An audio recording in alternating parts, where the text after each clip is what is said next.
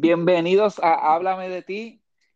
Y hoy tengo un invitado muy especial que estoy loco porque lo escuchen y que disfruten de, de sus anécdotas y sus historias.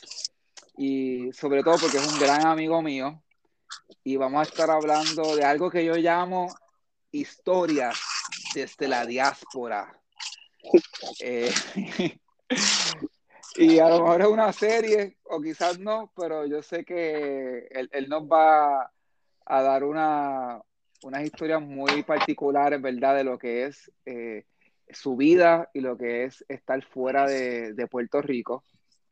Así que conmigo, mi amigo, mi gran amigo, mi hermano, mi hermano Lester Lester, bienvenido. ¿Cómo tú estás, Lester? Gracias por la invitación. Yo, eh, haciendo aquí mi aplauso, mi aplauso acá, como si fuera un corillo. Y ahorita, ahorita yo hablando con Lester que le decía, ah, tengo una maquinita para hacer sonido y volví y digo, pues, la dejo. Me pasa, ¿qué pasa? Aquí yo, pero está bien. ¿Te sientes bien, Lester? ¿Cómo tú estás? Sí, sí, bien, bien, bien, gracias a Dios. Este, pues, nada, trabajando. Ahora mismo estoy haciendo quesito y pastelillos de carne. ¿Quesito? Este, y pastelillos de carne. ¿Quesitos eh, dulces de esto? Sí, los, sí, los quesitos, quesitos, quesitos. Ah, papá. Y, y, pastelillos de hojaldre. ¿De carne? Ah, de los cuadraditos. Sí, de hojaldre, sí, sí, sí. Los que venden en panadería. Ah, ya, Bro. Es que después te explico por qué lo estás haciendo. Lo estoy haciendo. Esto, es como un, día normal, un sábado. Exacto. De cualquiera, Pues mira, este, eh, a, mí, a mí me da tanta alegría tenerte en el podcast, sobre todo porque Lester es, eh, como les menciono, un gran amigo, es un hermano, más allá que amigo, es hermano y es de estas personas que escuchan fielmente este podcast con todo lo bueno y lo malo que tiene, eh, tú sabes, con errores, con errores, problemas técnicos, con eh, la conversación bien loca, pero me, me, encanta porque Lester siempre me apoya, así que un abrazo eh, a mi gran amigo. Y, y quiero empezar haciéndote algunas preguntas, ¿verdad? Pero sabes que el estilo de hablarme de ti, empezamos a hablar de una cosa y cogemos para otro lado, pero siempre llegamos al destino. Eh, así que, eh, como yo, yo mencioné, esto es las historias desde la diáspora. y mi amigo Lester odia la palabra diáspora. Él para él eso es como que ya, esa, esa palabra me saca por el techo. me saca por el techo. Quiero saber por qué. Vamos, eh, antes de yo hacerte mi primera pregunta, quiero saber por qué te, te molesta la palabra diáspora. Eh, en verdad, no sé, me, pero me molesta mucho. No sé, es que eh, es como si, como si, como si dejaras de ser parte de la comunidad y, eres, y, y, y ya eres otra cosa. O sea, ya no eres puertorriqueño, eres uno de allá. Y es como que, como que dejar de ser parte de lo que es el puertorriqueño. Y entonces ya no eres puertorriqueño, eres la diáspora. Y no, no, no. Es una separación, sí, es como que ya, ya tú no eres de aquí, tú te fuiste. Exacto, exacto. Ah, y no, me molesta, o sea, me molesta porque entonces después como que no, porque entonces la diáspora y es como que otra cosa. Y, y si uno cambia, porque es que no te voy a negar que uno cambia, pero si el día que vengas a visitarme va, te vas a encontrar que por lo menos dentro de mi casa es Puerto Rico. no, oye, y nosotros hablamos un montón, a diario. Y tú estás bien conectado con Puerto Rico, ¿sabes? Que y, y, y, muchas personas que viven en Estados Unidos están bien conectadas con lo que pasa aquí. Así que es verdad, fíjate, te entiendo tu punto. Eso de, de la diáspora es poquito como que excluye. Sí, sí, sí. Digo, ahí uno se busca, se, busca ese leñazo de, de, de, de, todo eso, porque pues, pues, uno toma la decisión, pero uno quiere mantenerse a ser parte de lo que uno es, y, y eso, al menos a mí, no hablo por, por todo el que está acá, yo hablo por mí, y las experiencias que yo vivo y como mis ojos lo ven, posiblemente otra persona ve las cosas de otra manera. Este, pero cuando uno viene para acá, por lo menos yo vengo para acá, hay una perspectiva diferente obviamente de la que uno pensaba cuando estaba viviendo en Puerto Rico. Eh, y que uno cambia, uno cambia. Sí, pero digo, también es parte natural de la vida, uno cambia de un año a otro. Yo no, tú sabes, son cosas que marcan tu vida, tú sabes, yo no me siento la misma persona de, de un tiempo, pero, pero te puedo entender, te puedo entender. Y, pero les te quiero empezar preguntándote cómo era tu vida. Ahora mismo, obviamente, eh, tú vives en Estados Unidos, pero cómo era tu vida antes de estar en Estados Unidos, antes de, cómo era tu vida en Puerto Rico, cuando tú estabas acá. Pues yo soy una persona tranquila, no, no, pasaba de fiesta en fiesta ni nada de eso, hasta que llegara noviembre, de noviembre, hasta de noviembre a, enero otros 20 pesos, pero generalmente, generalmente un tipo casero que nació en el campo, en campo de Bayamón, porque Bayamón no es solamente la 167. Este, yo me, crecí en el campo, son. Me gusta mucho estar en la casa, eh, no estar saliendo. Eh, y después que, que, nacen mis hijas, pues mucho más aún. Eh, pero era de ajoro en ajoro. Eh, vas al trabajo, estás en el tapón, llevas las a la escuela, eh, las recoges y estás en un ahorro constante básicamente los siete días de la semana. Y, ese, y esa era mi vida. Eh, a trabajar, eh, yo, yo era pastry chef, trabajaba 18 horas y no podía faltar y eso era una, ahí, ahí, con el cuchillo en la boca. Después nace mi hija, empezó el trabajo que, que, el trabajo, el proyecto que trabajamos juntos y eso también era de 10 a 12 horas. Y era, y era un trabajo bien demandante, eh, por lo menos cuando tú y yo no, ¿verdad? nos conocimos hace poco más de 16 años atrás. Ese trabajo era, no tenemos 20 y pico años, y era un trabajo bien, eh, a lo mejor no era como, como el de chef, pero mentalmente era bien drenante. Y, lo, y yo creo que pasaba un poquito lo mismo, ¿verdad? Tú no se podía faltar, eh, y, más, y más lo que tú hacías era algo como que antes si tú faltabas, se atrasaba todo. Lamentablemente, de ahí en adelante comenzó mi, mi problema de, de, de, estar en un trabajo en el que tú no puedes faltar porque cada error que cometas, todo el mundo se va a enterar. Todo el mundo se va a enterar y todo el mundo se va a afectar porque Lester trabaja unos procesos bien importantes en todas las empresas y Así que es algo sensitivo, entre muchas cosas, ¿verdad? Nosotros trabajamos eh, cosas muy similares, pero Lester toca unas, partes que son bien, bien fuertes.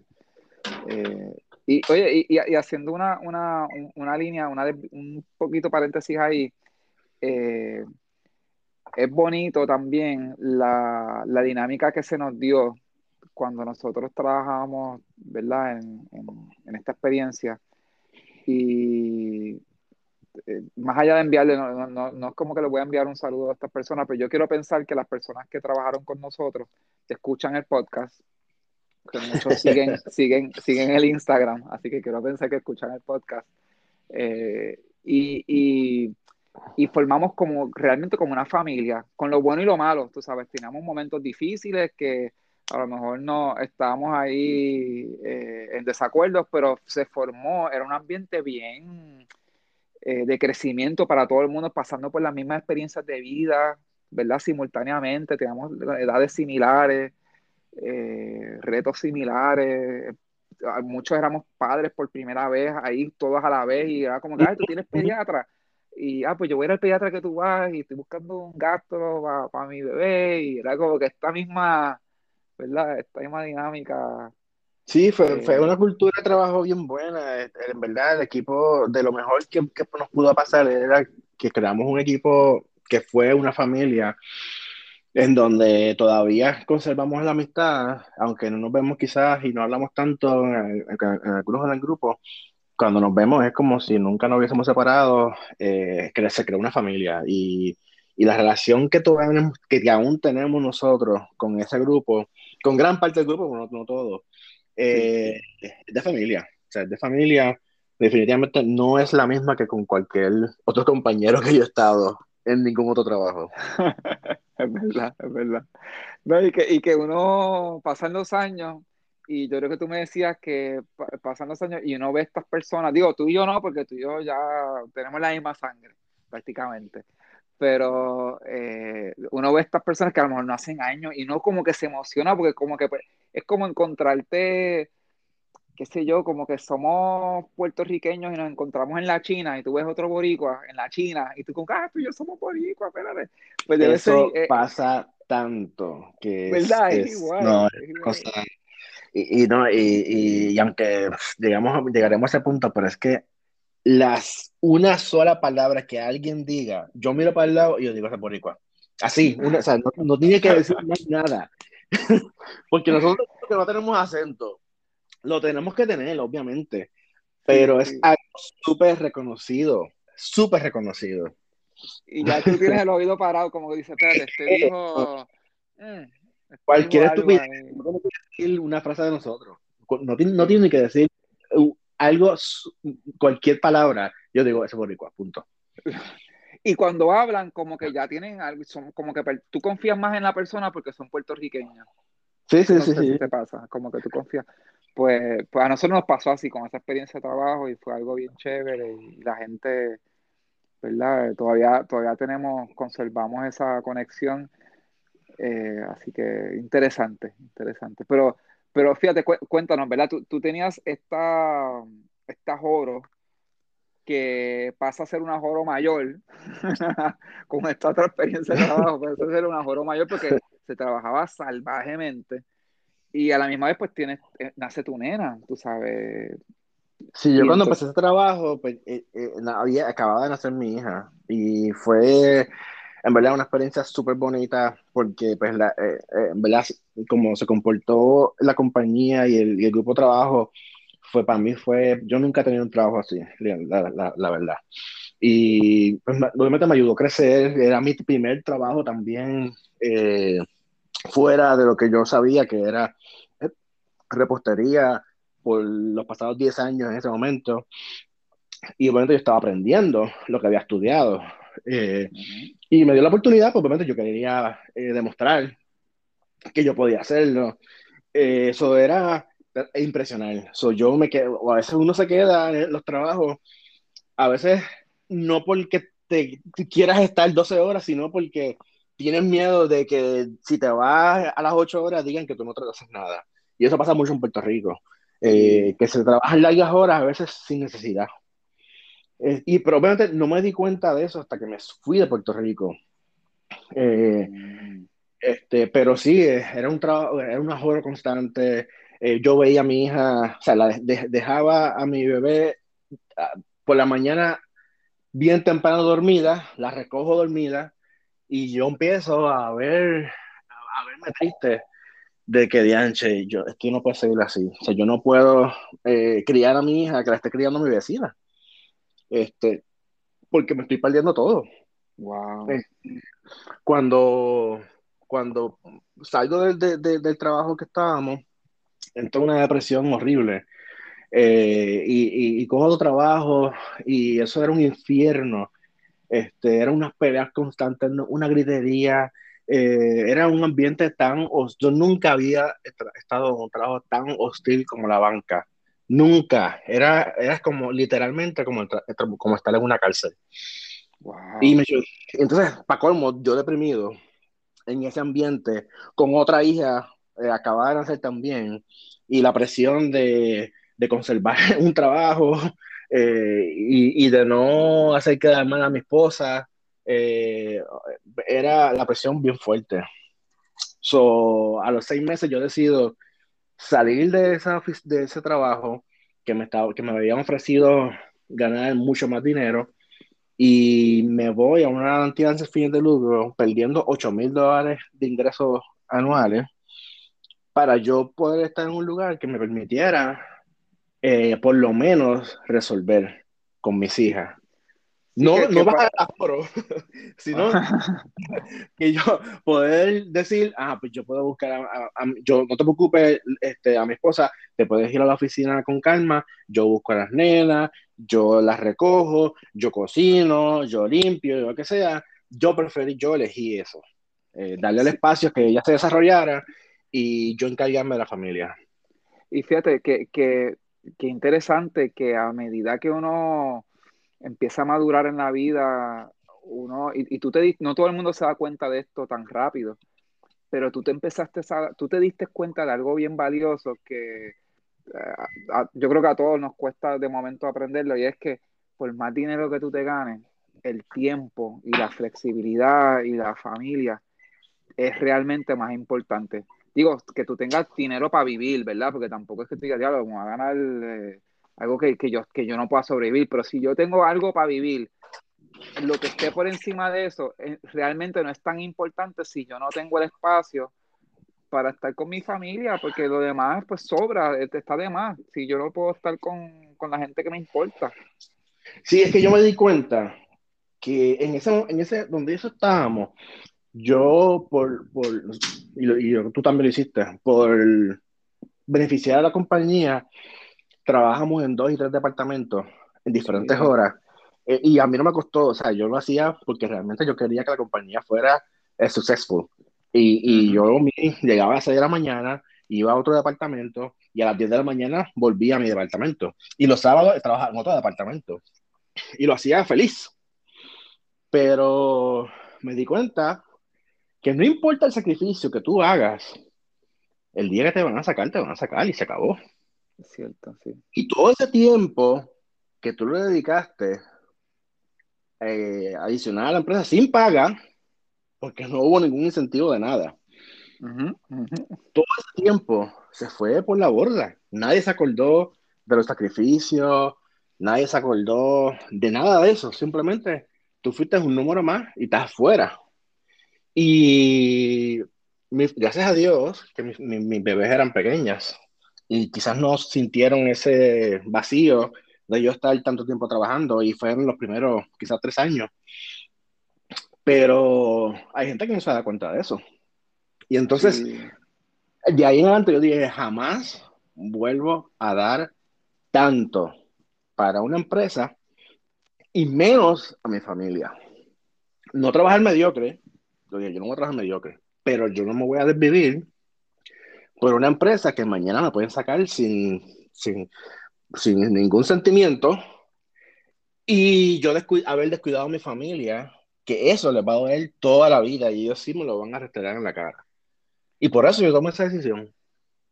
No, y, y estoy de acuerdo contigo. Y no, y, y, más allá de todo eso, nosotros hemos conocido personas que lamentablemente han fallecido.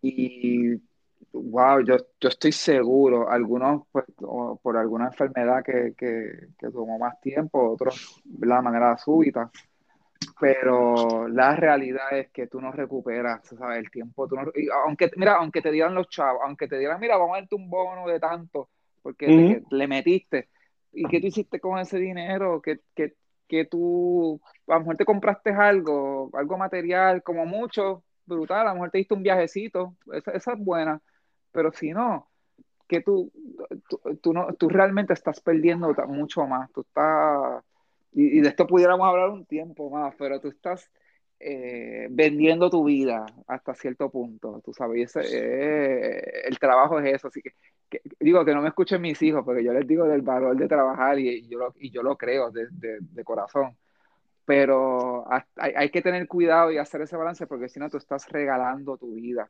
a cambio claro. de algo que no... Y tú siempre me has recordado eso, fíjate, a mí me... Yo, yo no tengo que reconocerte porque yo he sido uno que me he cegado mucho de que, ah, no, voy a meterle, voy a meterle, voy a meterle. Y tú siempre me has dicho, tipo, ten cuidado. Ten, y, y, esa, y tener esa amistad, alguien que te lo recuerde es importante también en la vida de uno, que te diga, mira, esto es real, porque yo me, a mí me ha pasado, y uno se enferma y un momento dice, ya, André, espérate, que yo, ah, que yo estoy metiéndole tanto, porque uno dice, no, pero no es por el trabajo, es que ya yo estaba enfermo, nada, es que hay cosas que te van a explotar, tú sabes. Y, Sí, sí, sí, y al final no vale, y al final, volvemos lo mismo, no vale la pena. O sea, no vale la pena. Y, no.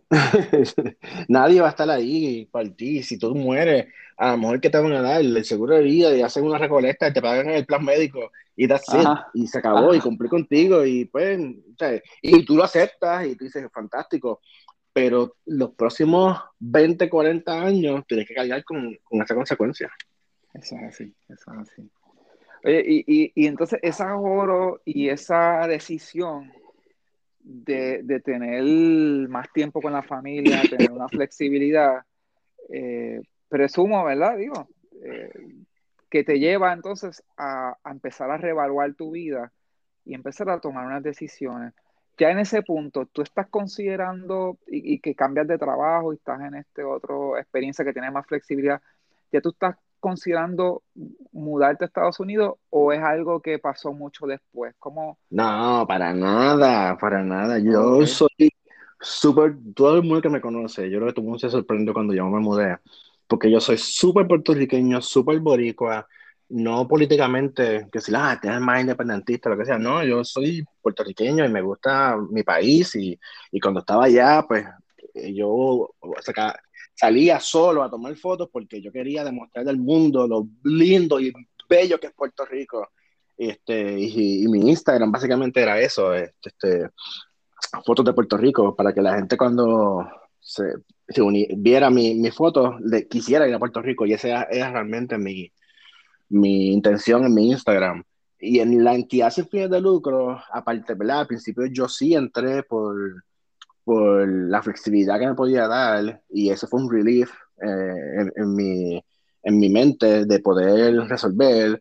Luego pasa un tiempo y me enamoro de la misión eh, y entonces siento que estoy haciendo algo por mi país y eso cambia todo. O sea, cuando tú te sientes que tú, tu trabajo cambia tu país, tú te sientes diferente, eh, porque dices, yo estoy haciendo algo con valor.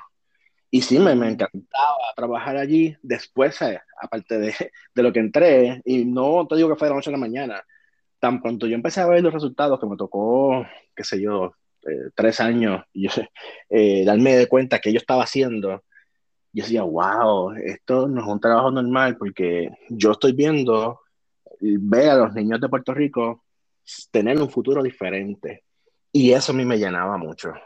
Yo jamás pensé en mi vida irme de Puerto Rico, porque yo decía, bueno, no estoy ganando mucho, me podría ganar más en cualquier otro lado, pero yo estoy viendo que mi país es diferente.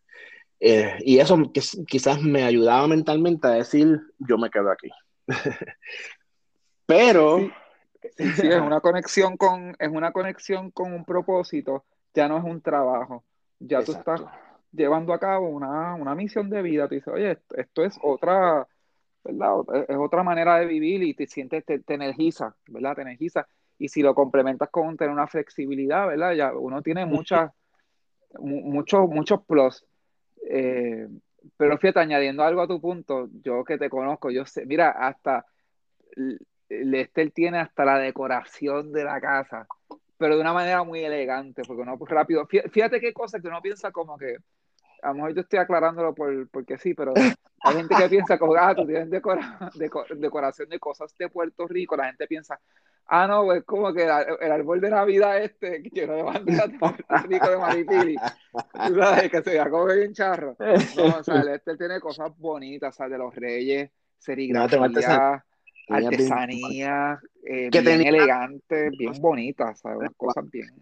Sí, sí, sí. Yo tuve, lo tuve por años en Puerto Rico sin haber puesto un cuadro. Y cuando vengo acá, pues los puse un cuadro bien bonito y, y están en mi sala.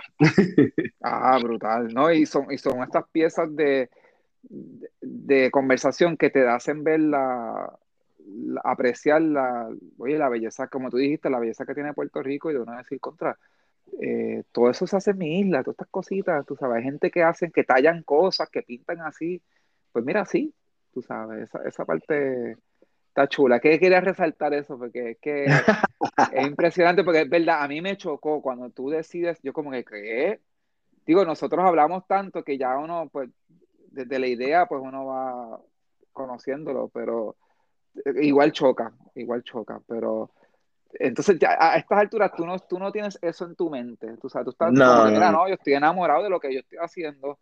Eh, ¿qué, qué, qué, ¿Qué cambia? ¿Cuál es ese, ese pues, momento? yo me mudé en 2016. Yo creo que desde 2013 yo estaba viendo el país diferente. Y este, mi esposa estaba perdiendo clientes, todos los años perdía uno nuevo.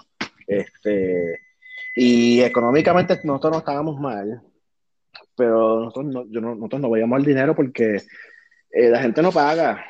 Entonces, pues, este, cada vez eh, los ingresos eran menos, dependíamos de las tarjetas porque en lo que ella cobraba, pues, era un, era, era, uno vive de tarjeta en tarjeta, aunque, aunque no lo necesitaras, porque tú no ves el dinero correr. Soy yo, mi esposa súper inteligente, brillante, y, y, yo le sabía que, que ella estaba súper esclavizada eh, en un sistema en el cual no te permite progresar, realmente, lamentablemente, lamentablemente. Y yo decía, bueno, ella puede conseguir un buen trabajo donde, donde sea y yo puedo ganar más dinero. Yo estaba súper consciente de eso. Y yo venía todo, llevaba tres años diciéndole, mira, considera este, buscar a ver qué ves. Porque es que no, yo no quiero que tú esperes a que pierdas tantos clientes que después tengamos que salir corriendo de emergencia. Ahora que estamos ve considerando este, ver que hay afuera. Y eso para ella era no, no era, eso no era, eso no era, este, no era una opción. No, no era una opción, no era una opción. Pero en el 2015, mi hermano tomó la decisión abruptamente de mudarse a Texas. Y, y, una pregunta, tú dices abruptamente, tu hermano te había dicho como que, oye, tengo estos planes, o, fue como que, mira, no, en, tres meses me voy, tú sabes. Eh. Sí, él no decía, no, voy a, voy a Washington a, a coger entrevistas, y él estaba como que sí, pero tú, yo por lo menos, yo, no me decía la idea realmente como que ah, esto es como que está experimentando. Él también, él tiene un buen trabajo también, y era como que ah, eso, no, eso no va a pasar. O sea, y era como que pues, nunca lo vi como que realmente fuera a pasar. Este, nosotros tenemos la, muchas familias en Estados Unidos, en Washington, específicamente Washington State. Y, y, de pequeño yo siempre pensé que nos íbamos a mudar, de pequeño, pero ya de grande yo dije, no, esto no va a pasar. Pero cuando él lo hace, consigue, y después en un estado que no tenemos familia, a mí me dio, yo lloré mucho, lloré, te digo, cuando él se fue, yo estaba en la oficina y yo gritaba del dolor que yo tenía cuando él se fue. Este, pero te digo que yo, todo el mundo pensaba que alguien se había muerto, del, del llanto. Y fue un dolor bien fuerte. Y entonces, este, ya obviamente yo no tenía, ya tenía mucho más trabajo que antes, o sea que yo estaba bien abrumado de, trabajo, eh, mi esposa también, eh, realmente no teníamos una relación saludable porque no, no compartíamos, era todo trabajo, trabajo y, y resolver, o sea, no había una relación de matrimonio porque no teníamos tiempo. Sí, y entonces está como, como socios de negocio, tú sabes, uno está como que, ¿qué te toca? A mí me toca esto, ah, pues a ti te toca tal cosa, y entonces como que, ah, pues tú limpias y yo busco los nenes, o yo hago compras y tú haces esta otra cosa, y, es, pues esa dinámica que es como que, espérate, eh, esto no tiene fin, mi, mi, vida empieza los sábados y termina domingo por la noche, como mucho. Y, y eso, o sea, no había break era un constante ajoro que no te permite tener una relación saludable. Eso, por lo tanto, no está, o sea, yo sentía que no estábamos bien.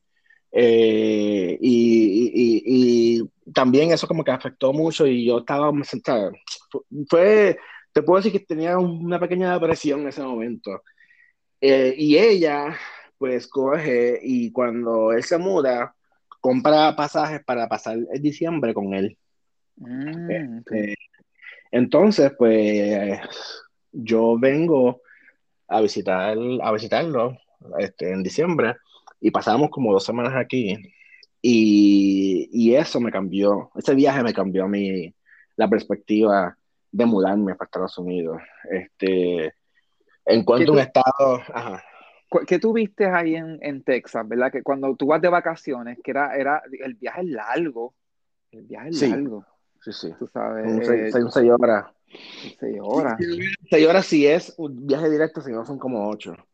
Este, y yo había estado en otros estados, Indiana, Washington, Florida, eh, New York, eh, y, y, y, yo sentía mucho prejuicio, quizás mentalmente, pero no, sentía mucho rechazo. Eh, en esos otros estados yo decía, yo no voy a ir a un país en donde las personas no te quieren, o sea, yo, yo sentirme incómodo, y no, no quiero. Pero cuando llego aquí, la gente puede hablar de Texas lo que sea, y, y lamentablemente muchas cosas malas que se hablan comienzan de Texas, Florida, eh, pero cuando tú vienes realmente a tu, a tu, en tu vida cotidiana no te afecta.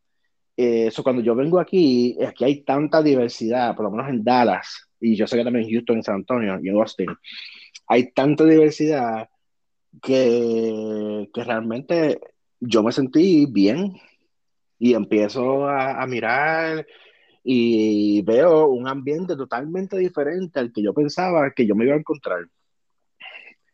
Y me imagino también que quizás tú, tú ver a tu hermano bien, como que, ah, espérate, si él, oye, él, él está bien, él no está eh, aquí todo chaval. Le, le, va bien, eh, tiene, eh, a lo mejor tiene una estabilidad, se siente cómodo, y tú verlo, o sea, no es lo mismo que te lo cuenta, que a tú verlo, ¿verdad? Te va cambiando, me imagino, tu, tu perspectiva por un lado? Pues yo, yo no lo vi ahí en su peak como está ahora. Mm, okay, pero okay. yo sabía que estaba bien, o sea, que, que iba en este progreso este, y que estaba abriendo camino. Yo ent o lo entendí. Quizás a lo mejor otra persona dice, pero este tipo tiene una casa de dos pisos en Puerto Rico de 200 mil dólares, está en un apartamento aquí bien chiquito, ¿verdad? Otra persona lo hubiese visto de esa manera. Yo lo vi como que este tipo se lanzó sin trabajo a, dejar, a, comenzar desde cero y está abriendo camino. Y eso a mí me encantó. Este, y yo, por tratar, en ese momento, puse mi resumen con su dirección y a mí lo más que me voló la cabeza es que en 15 minutos yo tenía, sin mentirte, esto no estoy inventando, yo tenía como 15 emails, eh, como 10 llamadas, eh, eh, este, llamadas, textos de personas que me estaban tratando, enviando trabajo. Wow, sí, sí, que y, ya eran para entrevista o querer más ¿sí? información. Sí, y eso me, yo me asusté y yo quité el resumen. Me asusté demasiado. Yo. no, y está brutal porque, eh, y, da, y da, voy a dar un poquito más de contexto. No me gusta hablar muy, mucho, quizás, de datos que, que identifican a no sé, manía mía, yo estoy de esto con los psicos, pero nosotros trabajamos en este campo de, de, recursos humanos, ¿verdad? En diferentes áreas. Eh, y no es no, eso no es normal en Puerto bueno. Rico.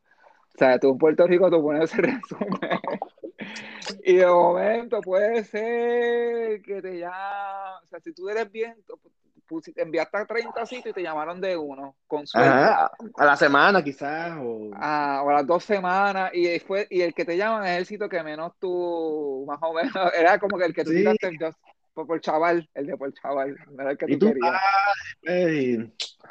Eh, déjame ver qué hay. Y ay, qué pasa. Y realmente de decepción en decepción.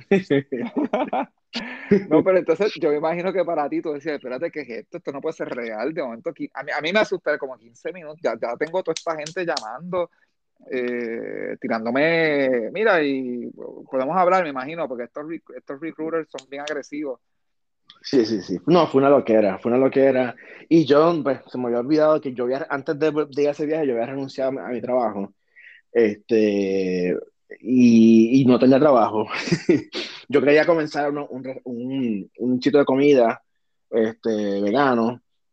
Y tenía acuerdo, la idea como que, sí, sí, me acuerdo, sí. Tenía, ¿Cómo era que se iba a llamar? Este, Señor vegano, señor vegano. Señor ¿verdad? vegano, y, y empezó, nosotros hasta empezamos a hacer como unos, vacilando como los loguitos. Sí, sí, sí. Me acuerdo, me acuerdo.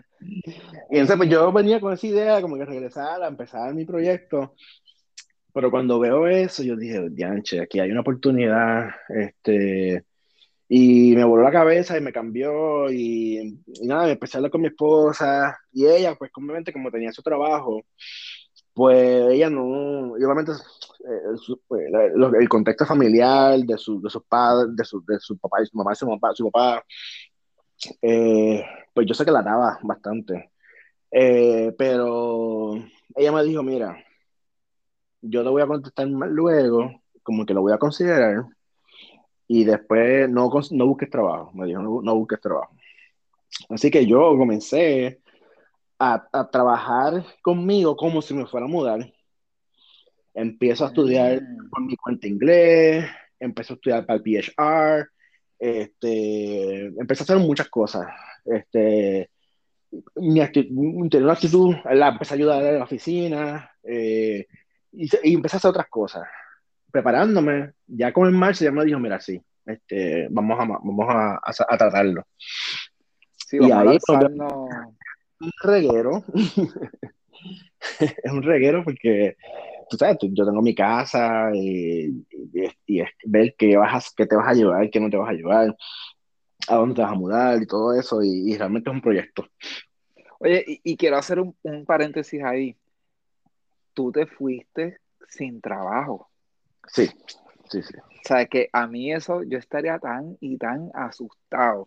Tú sabes, es como que yo no, eh, eh, para mí, yo, yo y, y lo supe, ¿verdad? Pero es un momento de una extrema valentía. Es, es valentía, es confianza, es, eh, hay, hay tantos adjetivos, pero de verdad que es, es tener los pantalones bien puestos, de tú decir, mira, yo sé que yo voy a estar bien, porque yo, yo, yo tengo todo lo necesario para estar bien, pero uno, pero uno normalmente no confía tanto en, en su, en uno mismo, tú sabes, para decir, ah, pues me voy a tirar y yo voy a estar bien. Eh, así que es, es- eso, oye, tú, tú eres bravo, Lester, tú eres bravo, porque No, yo no me no, atrevería. Realmente no, no, pero era como que yo, todas, muchas decisiones, no todas, pero muchas decisiones que yo las he tomado, las he tomado porque no tengo otra opción. Eh, por ejemplo, cuando yo me hice vegano por cuatro años, yo lo hice porque no tenía otra opción, yo estaba- me sentía tan enfermo, tenía tantos dolores, eh, y yo decía, si esto es una solución, pues yo lo hago, yo, yo- o sea, y no me importaba, la gente me, se burlaba de mí, me criticaba, y decía, mira, ¿sabes qué? Yo ahora me siento tan bien, y ya no tengo los dolores que tenía antes, que no me, no me importa no comer carne, porque es que ya no tengo otra opción. Pues fue algo así, fue como que, mira, olvídate del miedo. Era, realmente yo no pensé mucho. Y si tú piensas las cosas mucho, a lo mejor no lo hubiese hecho. Fue como que yo voy a apostar a mí, yo voy a conseguir algo, eh, y me puse un cuchillo en la boca y me tiré. Tú sabes que, que, que hay una parte del... eh, la- en estos días yo estaba leyendo algo de- del cerebro y las decisiones que uno toma, porque estoy, estoy preparando una presentación y demás, y me puse a hacer un poquito de research y me di de por qué alguien hace las, por qué la gente hace lo que hace, ¿verdad? La motivación.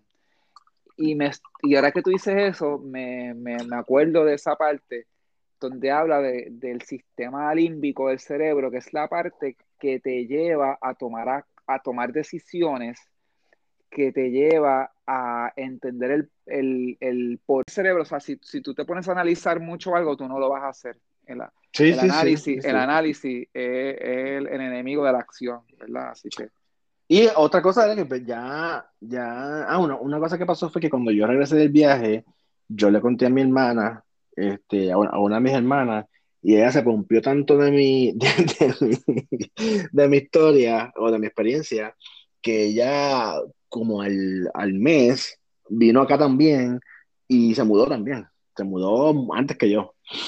Ah, antes que Este, tú, así que, así sí, que sí, sí. eh, tu, tu- tu hermano va, tú le cuentas a tu hermana, como que mira, estoy pensando esto, y ella dice, espérate, Tacho, pues yo, tú le inspiraste a ella, presumo, Sí, sí, sí, entre ustedes eh, dos, entre tu hermano y tú, como que, mira, eh, vamos a hacer esto. Sí, porque en ese momento también su esposo no, no estaba este, consiguiendo trabajo, que sé qué, y entonces yo dije, mira, pues vámonos para allá. Y, Y ella, pum, ella sí que se fue sin pensar.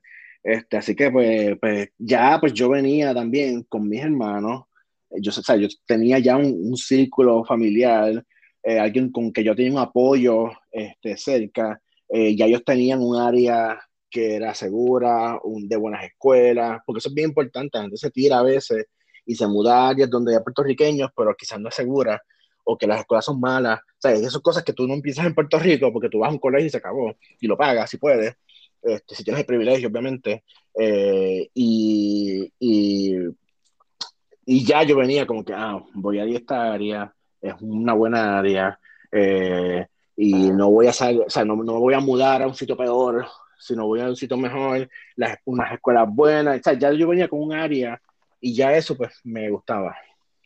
Fíjate que, que, tú dirías que la recomendación, si alguien está considerando irse a Estados Unidos, que no se tire tampoco, oye, uno tiene la corazonada y uno tiene el sentimiento y me voy a lanzar, pero, tan, pero hay que hacer un plan en cuanto a la, zona, ¿verdad? Eso es importante en Estados Unidos. Sí, yo creo que primero no te vayas sin dinero. Eh, si, si, no, si vas con trabajo, pues cool.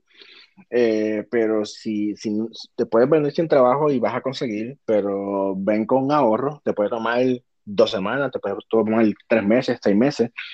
Este, so, y, en el tiempo que no consigues trabajo, eh, pues tienes que pagar cosas. Y obviamente puedes hacer Uber, puedes hacer Amazon, eh, puedes hacer muchas cosas que. O sea, ahora que yo estoy acá, te puedo decir, sí, puedes hacer dinero donde, donde tú quieras. Se puede hacer mucho dinero haciendo otras cosas pero, pero ven, ven, ven con dinero ahorrado porque si no te vas a morir de hambre. Pues, porque sí, quizás al principio vas a encontrar que las cosas son más caras. Bueno, ahora, ahora cómo están las cosas en Puerto Rico.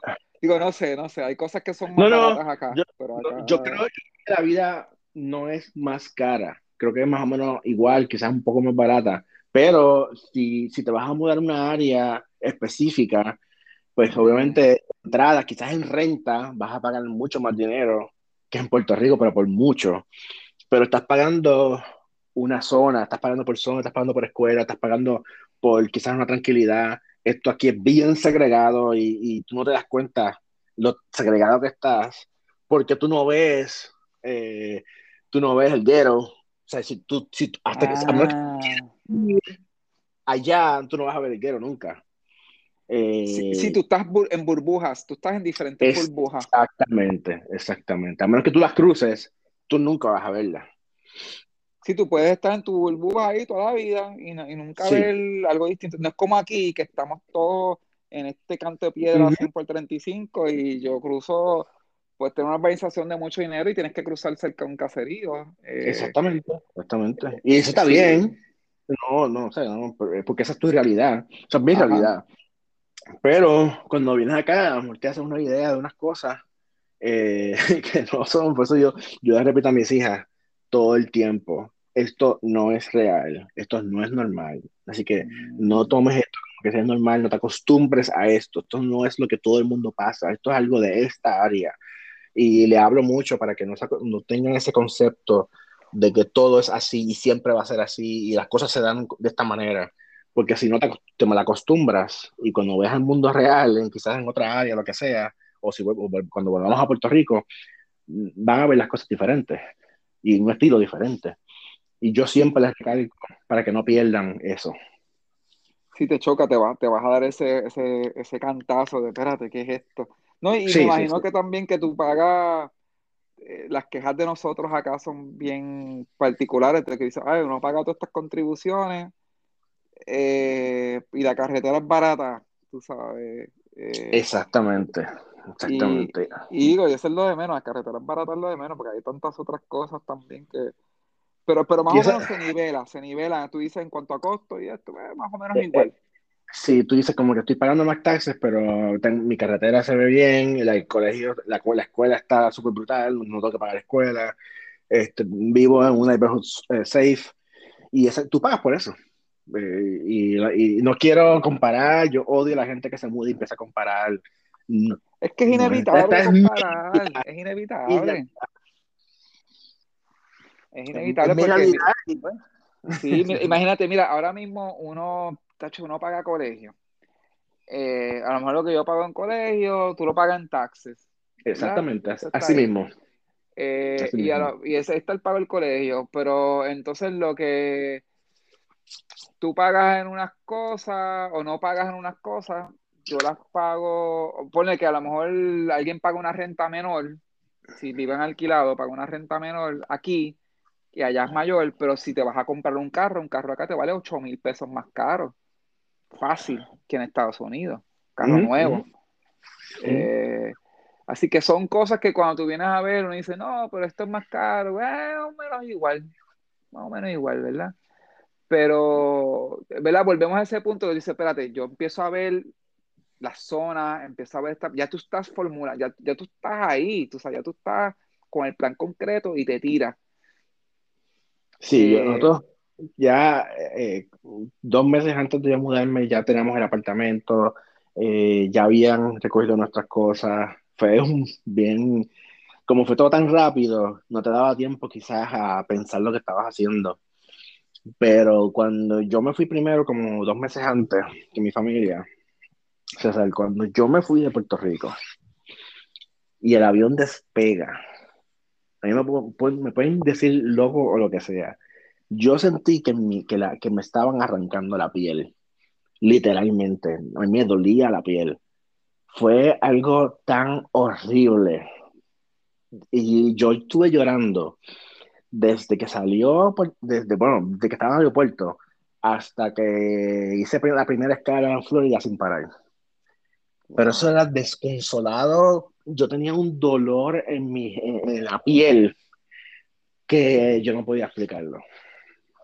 Y era, y era un sentimiento de, de todo lo que dejas atrás o era el temor a lo desconocido? ¿De, de, dónde tú, sientes que venía esa, esa, esa, esa emoción? Eh, de no querer dejar Puerto Rico y, y, y hacerlo eh, por el bien de mis hijos. Eh, por ejemplo, si yo no tuviese mis hijas, a lo mejor yo no lo haría. No, como que no, no tenía, o sea, yo no quiero hacerme millonario, tú sabes. Y, pero era ese sentimiento de que no, de que, de no querer dejar Puerto Rico, todo lo que yo amo, y, y tener que tomar esa decisión, este, como que ese amor que tú tienes por eso yo creo que eso es en pocas la gente los americanos no entienden eso. El gringo no entiende eh, ese apego que nosotros tenemos a nuestra cultura a la gente a la, a la familia al país. La gente, el gringo no entiende eso y, era bueno, hay, hay, unos que sí, porque se ponen como que la ropa así con la bandera de Estados Unidos. Sí, pero no es lo mismo. Está aquí bien burlón, pero, pero, pero, ¿verdad? Como abogado del diablo. Hay unos que se visten así con, tú sabes, de que se hacen el mole y se ponen así la bandera y andan con, tú sabes, USA, USA. Tú sabes, sí, porque el patriotismo de acá se enseña en la escuela bien fuerte, el patriotismo de acá, y, ya, y tú entiendes, cuando te mudas acá, entiendes, que es que te enseñan el patriotismo a, tu, a, Estados Unidos desde la escuela, y entonces ese orgullo, y todo el tiempo tú, somos mejores, somos mejores, somos mejores, eso cuando tú creces, tú creces diciendo, nosotros somos mejores, y este es el, el país de la libertad, y ellos se creen realmente eso, están toda la vida predicándolo mira, esta gente no tiene choice, toda la vida le han dicho eso. Está endoctrinado. O sea, está... Por el contrario, en Puerto Rico te dicen, no, este, nosotros somos chiquitos, dependemos de otro, de otro país, este, no podemos solos, y obviamente es bien difícil sacarte eso de la mente cuando de toda la vida, por generaciones, generaciones, generaciones, hemos sido una colonia. Y entonces, pues, mentalmente despegarte de, esa, de, esa, de eso es bien difícil. No, y, y fíjate, tú traes un punto porque uno, yo viví, en, mi caso particular, yo viví tiempo en Puerto Rico, me mudé a Estados Unidos de, de niño y regresé ya de adolescente, más adolescentito como en la high, para Puerto Rico de vuelta. Y me acuerdo de pequeño que te decían, no, que Puerto Rico cabe 100 veces dentro de, eh, de la española. Eh, Puerto Rico es yo no sé cuántas veces más pequeño que Cuba. Eh, Puerto Rico no tiene nada que, como que no tiene como un, producto neto, o sea, algo que exporta. Y entonces cuando estaba en Estados Unidos, era desde pequeño, yo, yo, llegué a Estados Unidos y empecé allá en segundo grado. Era, tienes que pledge allegiance. Y era como, espérate, ¿qué es esto? llegaste al salón y yo no sabía que están hablando estos americanos acá de, de empezaban ya, I pledge allegiance to the flag y pa, pa, pa, pa, era todas las mañanas, todas las mañanas, todas las mañanas. Y no, es, no hay nada malo con eso. Ojalá, ¿tú sabes qué? Yo, claro que sí. Yo, digo, ojalá en Puerto Rico hiciéramos eso. Claro que, sí. Jura, jura a tu bandera. Pero la gente tiene el complejo de no hacerlo. Exactamente, y cantar el himno todos los días y tener su bandera en tu casa. Eso yo digo, en Puerto Rico te ven, ah, tú eres un separatista, tú eres un independentista, como, si fuera algo malo, y no. ¿Por qué tú tienes que avergonzarte de eso? Y eso es, son por eso, o sea, eh, mi problema mayor es que la política ha dañado tanto, lo político han dañado tanto que realmente no te dan otra opción. Y entonces eh, la decisión viene de vamos a aprovecharnos del sistema. Sí, sí. Sí, yo me puedo venir a este, otro estado con mi pasaporte, que yo no quise ser americano, yo nací así, punto. Yo, o sea, es otro polea con los mexicanos que tenemos. Eh, pues así que me voy a aprovechar del sistema y me estoy mudando para trabajar. O sea, sin ningún sentimiento, no estoy diciendo, rechazando mi país ni mi puertorriqueñidad, simplemente estoy utilizando mi pasaporte para irme a otro lugar a trabajar, punto. sí, una ventaja que, sí, una ventaja que tanta gente se mata por, por, tener, porque es la verdad. Hay gente que muere buscando esa oportunidad. Y nosotros tenerla, pues aprovecha. Aquí empiezas a escuchar las historias de otra gente de otros países, empiezas a chocar, porque ellos te, te preguntan, ah, ¿cómo tú sacaste la green card? Y yo, no, yo no tengo ni idea. ¿Cómo?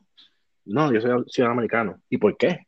Y empiezas a esa esas experiencias de gente de otros países y a, y a chocar y hacerte preguntas.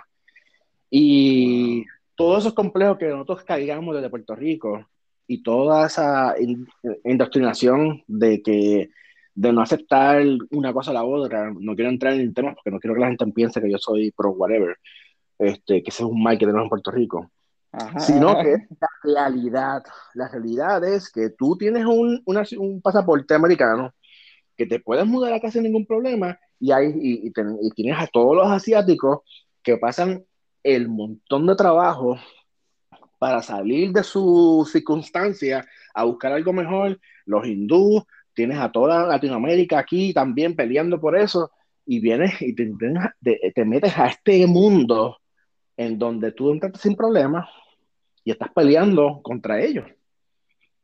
Porque cuando te vienen acá, te miran como si fueras uno de ellos, no como americano. Y mm. empiezas a... Los primeros años son bien difíciles porque tú estás viendo cómo es, el, cómo es esto nuevo. Y, y, el choque cultural, un choque cultural fuerte. Eh, y tú quieres como que mantener tu cultura y quieres mantener las, tus costumbres, pero estás en otro sitio. Pero a la misma vez tienes que asimilarte en ciertas cosas, porque si no vas a... No, y por más que uno diga que no, uno busca conservar, ¿verdad? Sus raíces y demás. Pero tienes que haber un nivel de asimilación porque es que no, no puedes sobrevivir, tienes que adaptarte un poco, ¿verdad? Eh, y eso yo lo vi. más, más, cuando uno tiene niños, ¿verdad? Más cuando uno tiene niños, que los niños quieren fit tú sabes. Y, y, yo realmente no vine a, a decir, me voy a, entre comillas, disfrutar donde yo estoy hasta hace poco. Porque yo era, no, yo voy a hacer mis cosas, mis costumbres, mis cosas, y pierdes la oportunidad de decir, mira, yo vivo aquí, vamos a ver qué, cuáles son sus costumbres, y eh, no es que yo las adopte, sino pero que estoy viviendo aquí y tengo que hacer, no lo que ellos hagan, sino pero vivir, punto, vivir. Sí, Y te quitas esos prejuicios, porque realmente muchas cosas son prejuicios que uno tiene, eh, y dejas de disfrutar cosas por tu prejuicio, punto. Oye, ¿y, qué retos, qué otros retos tú te encontraste? Porque tú, te, oye, hablaste de que, oye, llegas y es un sufrimiento, es, es un, una experiencia, eh, voy a sacar aquí palabras de domingo, una experiencia visceral, tú sabes, una, experiencia bien, difícil, bien desgarradora de tú decir, wow, me monto en este avión porque qué pena que me tengo que ir de mi país, que yo amo, porque las cosas, la economía, el abuso que hay eh, con, con, la corrupción me obligan a tomar esta decisión. Y, bueno, que no, y no lo quiero tomar, pero la tengo que tomar porque no hay de otra, pues lo tengo que hacer por mi familia, echar para adelante. Eh, entonces tú te empiezas, tú mencionas un reto que es bien grande, que es el, el, de uno mismo, porque uno piensa, ah, voy a encontrar reto con otras personas, pero hay uno que es personal, de quitarse los prejuicios y lo que uno cree, pero hay otros retos, ¿qué otros retos tú te encontraste? Eh, me imagino que quizás con el servicio de salud, con eh, el, idioma, o sea, hay un montón de retos. Sí, bueno, para empezar, eh, lo primero, primero, primero, primero es que me di cuenta lo mucho que me hacía falta mi familia, mis hijas, mi, esposa. Este, yo no, me sentí completo hasta que ellas llegaron. Era como, tú sabes que cuando tú tienes un susto de que algo va a pasar y estás con ese feeling en, el pecho que no te deja llegar otro día. Yo estuve así tres meses. Ay, horrible. Y entonces no podía disfrutar nada. Mis hermanos me sacaban para todos los sitios para que yo viera. Y yo no podía disfrutar. Y era como que yo estaba ahí y sacaba fotos y eso, pero yo no podía disfrutar porque tenía esa cosa en mi pecho. So, aparte de eso, eh, las entrevistas. Empecé a hacer entrevistas y me doy cuenta que yo no puedo decir exactamente lo que quiero decir en inglés. No puedo eh, usar las frases que quiero decir, las oraciones que quiero decir cómo lo quiero decir, como lo estoy pensando en español, no lo puedo decir en inglés. Y eso me trae mucha frustración en las entrevistas, me quedo en blanco eh, y empiezo a decir disparates, este, queriendo, ah, porque obviamente tras que me, molesto, me quedo en blanco, no recuerdo ninguna palabra, o sea, nada. Y eso pues trae pues, unos problemas, porque entonces, independientemente del resumen, tú vas a hablar con esta persona, te dice, bueno, este es el de recursos humanos, el que tiene que hablar con un montón de gente y no puede hablar conmigo. Pero obviamente, este, al principio, pues yo sé que perdí muchas oportunidades porque no sabía, no tenía un inglés fluido. Y, este, fíjate, y, ese es un reto grande porque uno dice, pues mira, me, me crié aquí hablando inglés, pero no es, pero la presión de que, ah, no, ahora tú tienes que hablar esto de una manera convincente para que para emplearte, o sea, para conseguir trabajo. Eh, eh, la gente dice, ah, no, es rechazo, que sea, y tú puedes decir, sí, a lo mejor, eh, y sí, va a haber un discrimen, lo hay, es que lo hay en, en Puerto Rico, o sea, tú, no tú no dejas entrar a nadie, a tu, o sea, para mí el trabajo, yo como recursos humanos, el proceso de reclutamiento es discriminatorio 100% tú estás entrevistando a un desconocido a entrar a tu casa. Por lo tanto, tú no puedes dejar entrar a todo el mundo, porque tú vas a meter a alguien y tú quieres que esa persona se acople a tu casa y no que la dañe. Por lo tanto, tienes que discriminar en, ciertas, en ciertos aspectos. En, en, esta persona se va a acoplar con mi cultura o se va a acoplar con, con yo lo voy a ver todos los días aquí, así que yo, eh, los demás van a poder soportar que su conducta de esta manera, so, sí es, hay que, suena fea la palabra discrimen, pero tiene que ser bien selectivo, quizás esa es la palabra, hay que ser bien selectivo eh, de quién tú vas a dejar entrar, por lo tanto, si yo estoy aquí haciendo, eh, dice, mira, esta persona tiene mucha experiencia y tiene muchas ganas, pero no, no, o sea, va a encontrar muchos problemas y no te van a coger. So, si tienes un problema del idioma, lo primero que tienes que hacer es eh, pues, trabajar con eso. Sí, sí, ese, es el reto. Tú te mudas y no tienes otra acción que hablarlo, punto. y ese, y ese, y ese, ese, es un reto eh, grande. Y, y, y, pero ponle que entonces tú, tú empezaste a ir a estas entrevistas, ¿cómo se siente cuando consigues ese primer trabajo? ¿Era, ¿Era abismalmente distinto a las experiencias que habías tenido acá? ¿O tú dijiste, ah, no, ya empecé acá, ah, pues acá en mi ritmo rápido? ¿Tú sabes, esto, ah, pues mira, esto es igual, esto es la misma cosa. Pues el primero fue un proyectito de un mes que yo me contrataron para hacer un, algo que lo hice en tres días. no, no, que tú, no puedes hacer eso, hija. Tú y, tienes que darle un pues, Puerto Rico se trabaja en un ritmo de trabajo tan rápido que tú estás acostumbrado a eso, así que cuando vienes acá, que es más laid back, pues tú pues trabajas a tu ritmo y va, lo acabaste, yo en radio, y pues no tengo nada que hacer más. y, pero también empiezo a ver pues cómo se trabajan aquí, los salarios, bla, bla, y es como que, wow, esto es otra cosa. So, yo empiezo a ver como que otras oportunidades. Eh, ellos me dejaron trabajar prácticamente dos meses sin hacer nada, como que me querían retener, no podían, bla, bla, y al final me dejaron ir porque no tenían más trabajo para mí. Este, y realmente no estaba haciendo absolutamente nada, pero me ayudó a tener un ingreso. Pero al mes consigo una, una, una recluta puertorriqueña, casualmente, me consigue el trabajo en donde todavía estoy, actualmente en una compañía española. Oh, eh, wow. Que, que, y, que, ah, y, esta persona, eh, quizás al ser boricua, tiene esa conexión, ¿verdad? De que entiende, dice, espérate, ve el valor, dice, ah, espérate, esta, persona, ¿verdad? Tiene eh, unas cualidades y más, más afín con uno. Sí, y otra, una cosa bien importante que tuve que hacer fue que a pesar de mis 11, 12 años que tenía de experiencia en recursos humanos, me di cuenta que estaba eh, tirando más arriba donde podía y que tenía que comenzar en cero. Yo dije, yo tengo que comenzar en cero porque, porque es que esta gente no me conoce. Y entonces no sabe que en Puerto Rico tiene, hay las mismas leyes, no sabe que yo puedo hacer el trabajo. Así que yo tengo que quitar esa experiencia, comenzar de cero y probarme aquí. Y yo le decía a todo el mundo, yo lo necesito es una, una oportunidad. Así que en, bajo mi resumen y comienzo de nuevo como un especialista, como si fuera especialista número uno. Wow. Oye, que es una prueba de, humildad de uno, porque uno dice, espérate, es que yo, es que yo le meto, como yo voy a bajar acá, eh, tú sabes, a, otro nivel. Así que es, un, es una fuerza, es uno decir, espérate, yo tengo que, que, dar un paso hacia atrás para dar un paso hacia el frente. Sí, el que venga con transfer o el que venga y pueda conseguir un trabajo de, de, de una arriba, pues felicidades. No todo el tiempo es así. Así que en mi caso yo dije, no, yo voy a empezar de cero. Y cogí la oportunidad. Yo siempre he, cogido, he hecho cosas en mi vida, no necesariamente que yo he deseado hacer, sino que tengo una oportunidad y yo la cojo y, y, la aprovecho. Así que tomé esa oportunidad y la aproveché. Y, empecé a decir, esta gente ahora va a conocer cómo soy yo.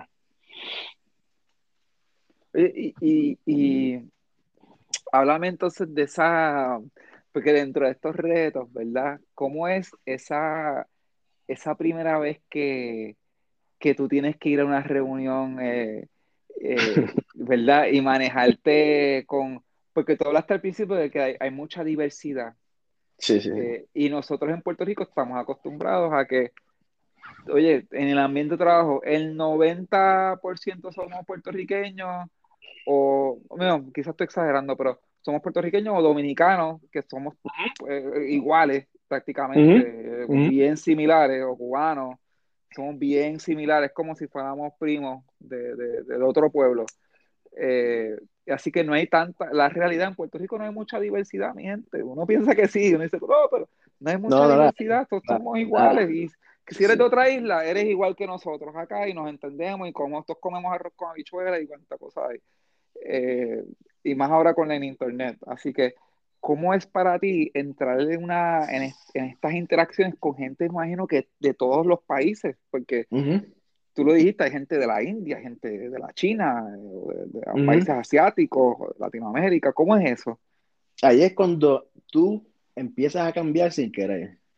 Porque la compañía es española, todavía hay españoles, hay mexicanos, hay, tengo un argentino, había de Nicaragua, había El Salvador, ah, Turquía, eh, eh, Vietnam, eh, este, ah, Bangladesh, Sri Lanka, este, África, Suráfrica, ¿sabes? Te diría, había como 17 diferentes eh, países este, allí.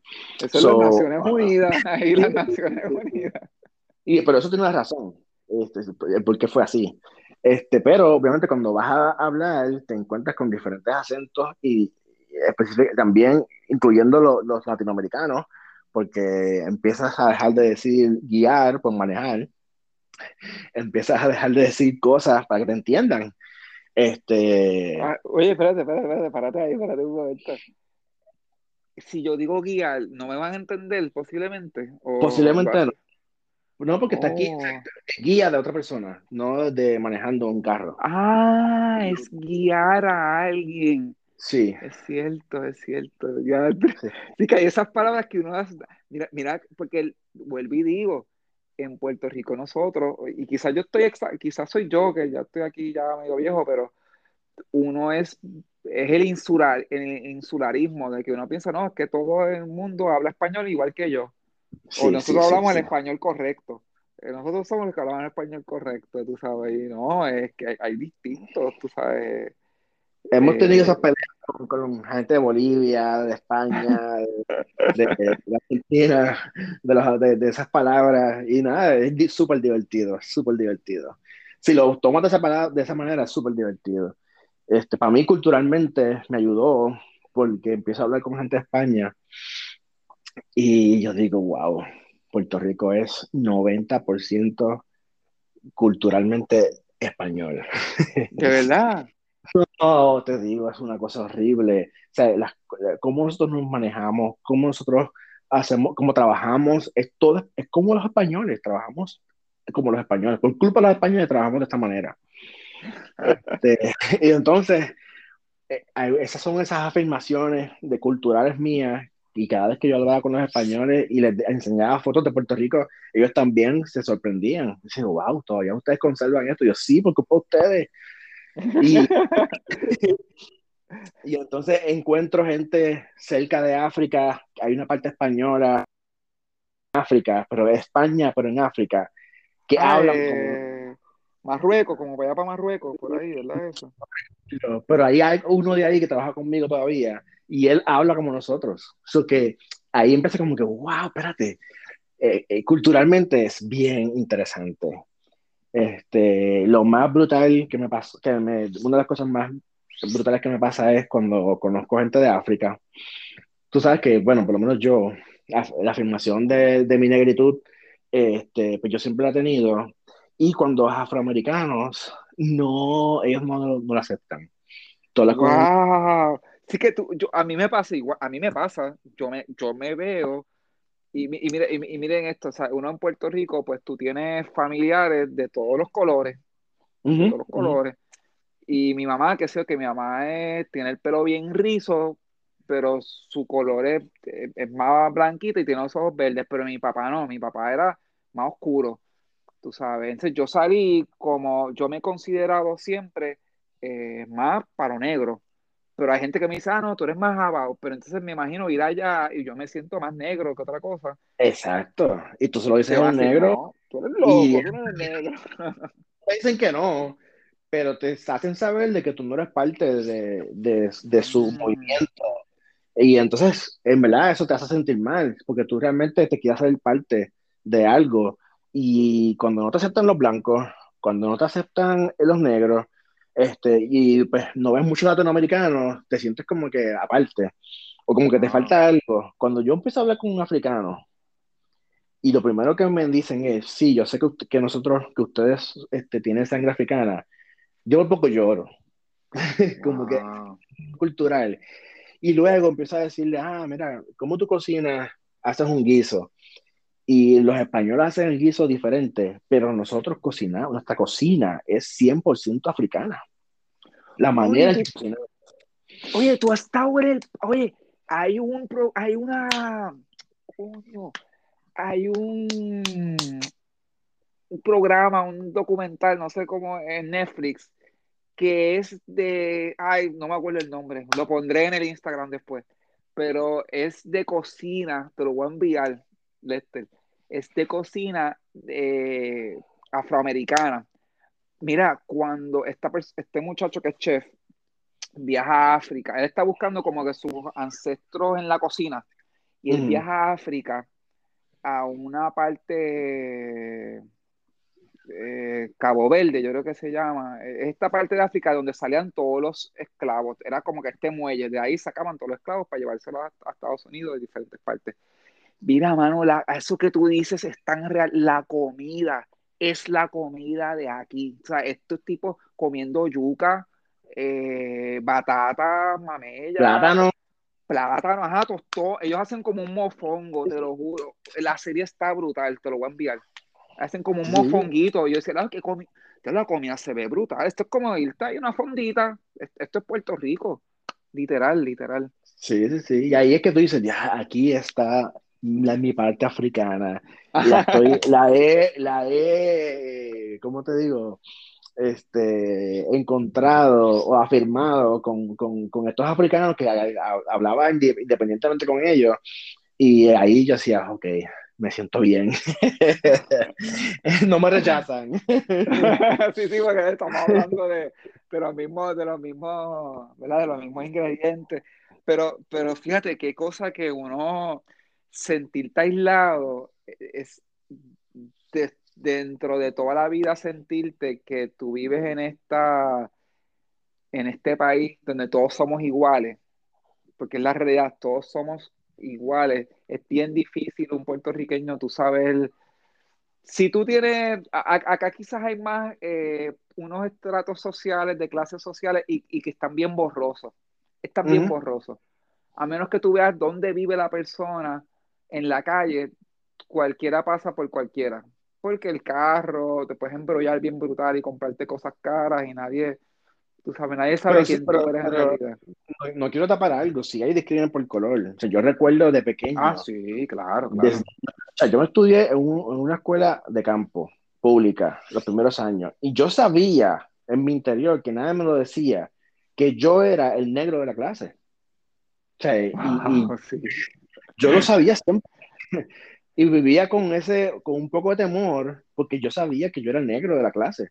Este, y no sé, no sé ni por qué, pero eso era lo que yo sabía. Este, porque hay mucha burla en Puerto Rico, fíjate, es una, no hay, a lo mejor no, digo, y tú me corriges, a lo mejor tú, tú, tú opinas de otra manera, pero no es quizás este discrimen que sea violento, pero es humillante. Este hacer, ah, tú tienes el pelo malo porque yo no tengo el pelo, yo no tengo el pelo lacio, pero la gente, pero ya rápido alguien me decía, ah, tú tienes el pelo malo. Yo, mi pelo es rizo, como que mi pelo no es mal, es rizo normal, qué sé yo. No, no, eso es pelo malo. Y yo, ah, diablo, está bien, tú sabes. Ah, tienes que alisártelo porque vas por una entrevista. Ajá, este, O cortarlo bajito. O tienes que recortarte porque tienes el afro encendido. Son esos pequeños, esas, esos microagresiones que nos acostumbramos a ir desde pequeños y que ahora cuando tú la dices, tú dices, ah, que son changuitos. Y, y, y, en, parte, hay una parte de, la, esta generación que no soporta nada, pero también son, han visibilizado esas microagresiones que nosotros, como nos criamos con ellas, pensamos que siempre han estado bien. Y no necesariamente que estaban bien, es que crecimos con eso y pretendemos que se siga haciendo algo que estaba mal. Wow, me encanta, me encanta ese término microagresiones y no quiero entrar en eso porque, ¿verdad? Es que es un tema que más... Pero, pero sí, eh, no se puede obviar de que si en Puerto Rico todos somos iguales, entre comillas, y nos, nos, nos divide muchas cosas como la política y las clases sociales, pero sí está esa microagresión constante de eh, disfrazada de burla y de chistecitos, en donde te dicen nombrecitos y cosas, y que tú pues los aceptas, pero no, eso no significa que esté bien es verdad. Wow, no, me encanta. Has traído un punto eh, brutal, brutal. Hay que hacer, hay que hacer otro hablando de eso porque es un tema que no se habla. Es, tienes toda la razón. Sí, sí, sí, no se habla y, y, y tengo una amiga que, que, te puede hablar mucho de eso. Eh, y, sí, y si acaso quisieras hablar de negritud, tengo la persona ideal para eso, para ti. Vamos a hacer una serie de eso porque yo quiero hablar de, me gusta, me gusta. Y, y oye, Lester, y eh, moviéndonos en esta misma línea, quiero saber uno de estos retos que siempre hemos escuchado, y aquí quizás en la, en la, en la recta final, pero es, es el reto de los servicios de salud. ¿Cómo es para ti ir por primera vez a un médico, a una emergencia, a un hospital? Eh, porque aquí si tú te sientes mal en Puerto Rico, pues yo voy al doctor y el doctor es el mismo que me ha visto toda la vida, o voy al hospital y bregan conmigo como sea y si pago, pago como pueda, ¿sabes? Después. ¿Cómo, cómo es pues allá? yo escucho una historia de terror, de que llega 50 mil pesos para sacarte un diente. ¿Y tú como de qué? Mira, para yo llegar a ese punto, te voy a contar qué fue lo que yo hice para progresar. Este, yo pues estoy ahora en la posición más alta de recursos humanos de mi compañía. Y lo, lo hice por mis pantalones, eh, por mis pantalones puertorriqueños. ¿Por qué? Porque, porque yo intencionalmente empecé a coger trabajo de otras personas que se iban y no permití que contrataran a nadie.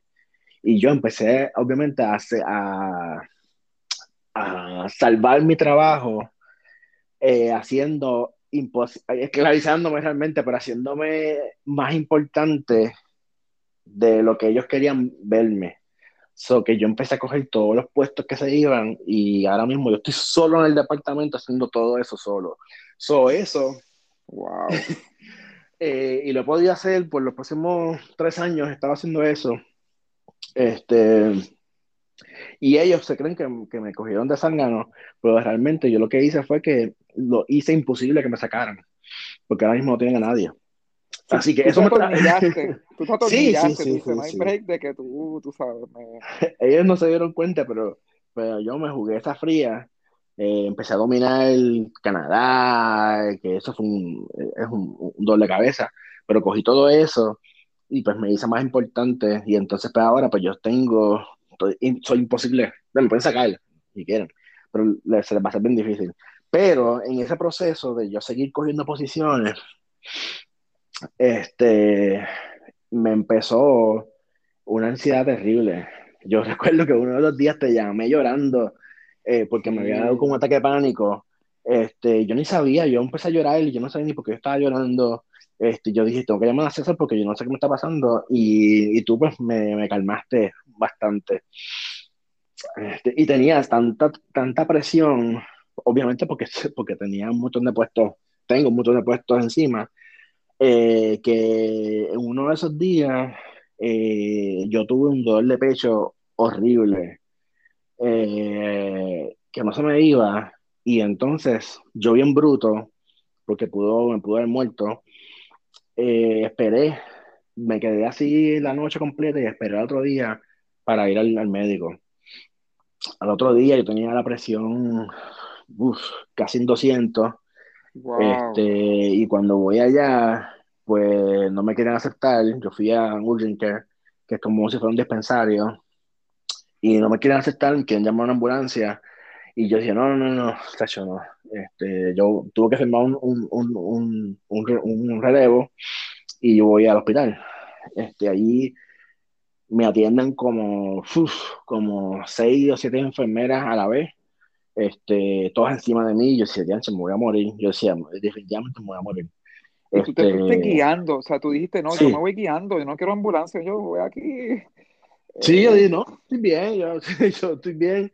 Cuando llego allí, pues, dije, lo que pasa es que no estoy bien. Este, y veo toda esa gente, me ponen máquinas, y qué sé yo qué. Y obviamente la atención, obviamente, es de primera.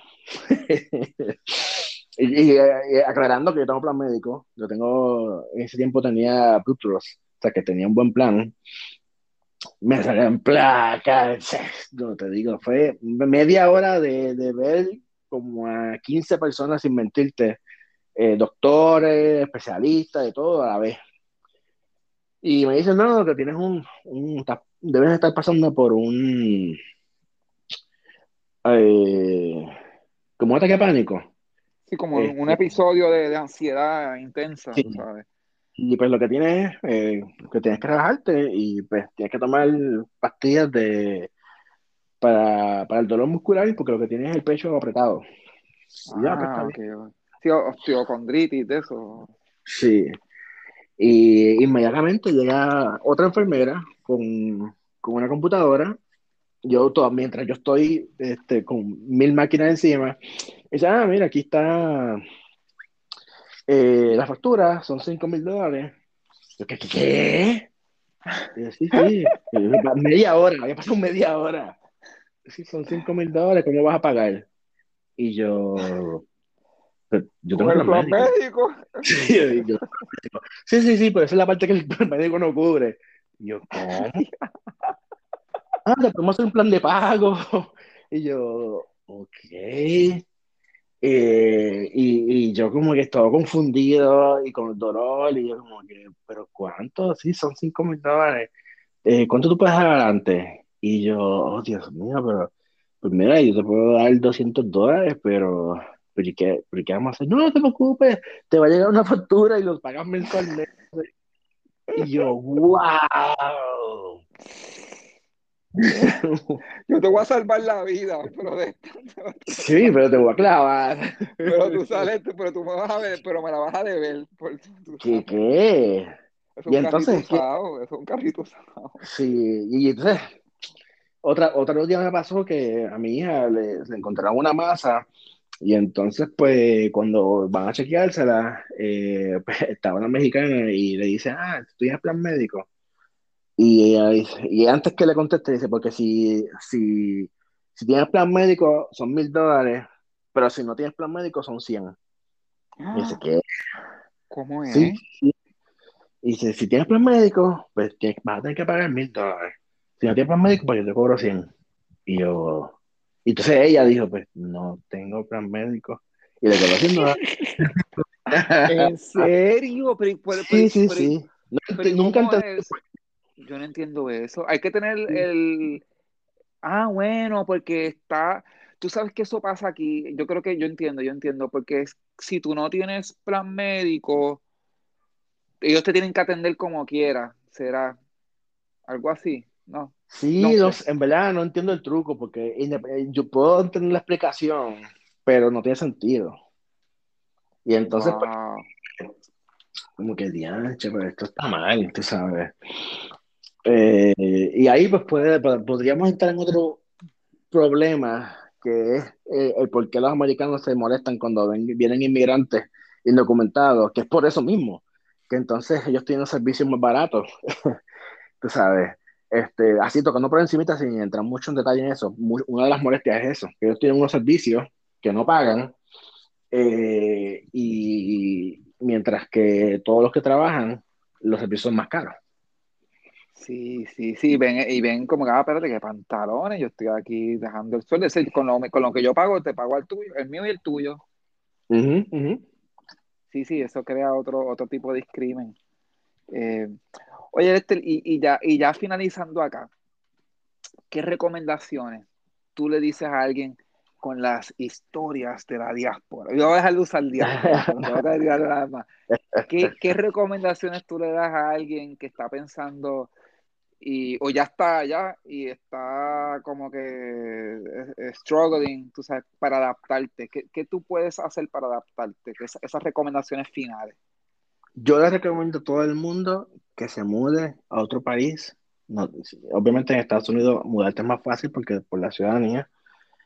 Y para que vean otra cosa, para que se prueben, para que eh, se, uno aprende mucho cuando se muda a otro país y, o cuando compartes con otra gente. Hay muchas cosas que, que hay en su narismo que cuando salimos de Puerto Rico eh, vemos más allá de toda la pelea chiquita que hay en Puerto Rico en algunas cosas. No estoy minimizando en ningún, nuestros problemas, porque siguen siendo mis problemas. Es que a veces vemos las cosas de otra manera porque no sabemos, pero cuando te mudas y ves la realidad, pues otra cosa.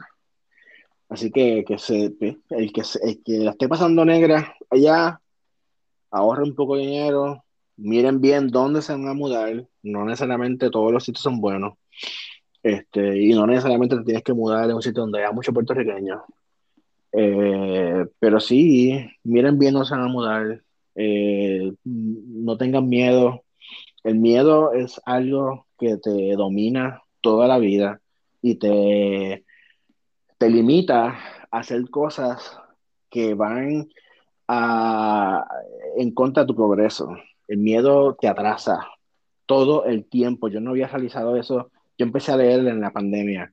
Y el miedo es una de las cosas que, que yo no sabía que está contigo todo el tiempo. Wow. Y, es simplemente no ser irresponsable. Una cosa es ser irresponsable y otra cosa es dejarte dominar por el miedo. Haz research del lugar, busca bien. Yo no soy partidario de tú mudarte por un trabajo. Tú te mudas a un sitio y entonces busca trabajo. Eso es mi recomendación. ¿Por qué? Porque a veces mudarte por un trabajo te lleva a estar en un sitio peor del que saliste. Y realmente para yo estar, mi lema es, para yo estar en un sitio peor en que yo estaba, para que donde estoy. Oye, me gusta eso. Yo nunca había escuchado eso, pero tiene todo el sentido del mundo. Si tú te mudas al lugar que te gusta y ahí buscas el trabajo, vas a tener más satisfacción. Claro, porque entonces simplemente eh, aquí nosotros estamos acostumbrados a manejar 30 eh, minutos para ir al trabajo, 40 minutos. El gringo no, el gringo se muda alrededor del trabajo y tiene que estar a 5 minutos, 15 minutos. Nosotros no, nosotros guiamos y se acabó. Este, así que para nosotros es más fácil quizás mudarnos a una área este, más cómoda y poder manejar quizás media hora sin ningún problema. Este, y después quizás te consigues un trabajo más cerca o remoto como yo ahora, gracias a Dios. Eh, y, eso es otra historia, que eso es una bendición. Este, que pues, pero que primero, que trabajen con el miedo, una vez toma la decisión, trabaja con el, con el, con, con el, con el lenguaje, si no estás, si, no, si tú tienes el problema mío, que, que no estabas acostumbrado a hablar inglés todo el tiempo, eh, y que se tienen sin miedo. Nosotros, eh, una de las cosas que nosotros tenemos es que hacemos muchas cosas. En Puerto Rico tú haces de todo, aquí no. Así que cuando tú vienes aquí, por default tú brillas porque estás mm. acostumbrado a hacer cosas sin ningún problema y no te importa, porque obviamente el ritmo de trabajo en Puerto Rico es así. Este, y cuando llegas acá te dicen, ah, haz esto, y tú dices, ok, no hay problema, y lo haces. Eh, ah, esto otro, ah, ok, no problema, no lo haces. Y usualmente el americano no es así. El norteamericano eh, son especialistas en, en, cosas. Si van a hacer beneficios, es beneficio y no hacen nómina. Si van a hacer nómina, solamente hacen nómina si van a hacer training, solamente es training, no se involucran en, en relation. Y yo ahora mismo hago todo sin ningún problema porque tuve la experiencia de hacerlo.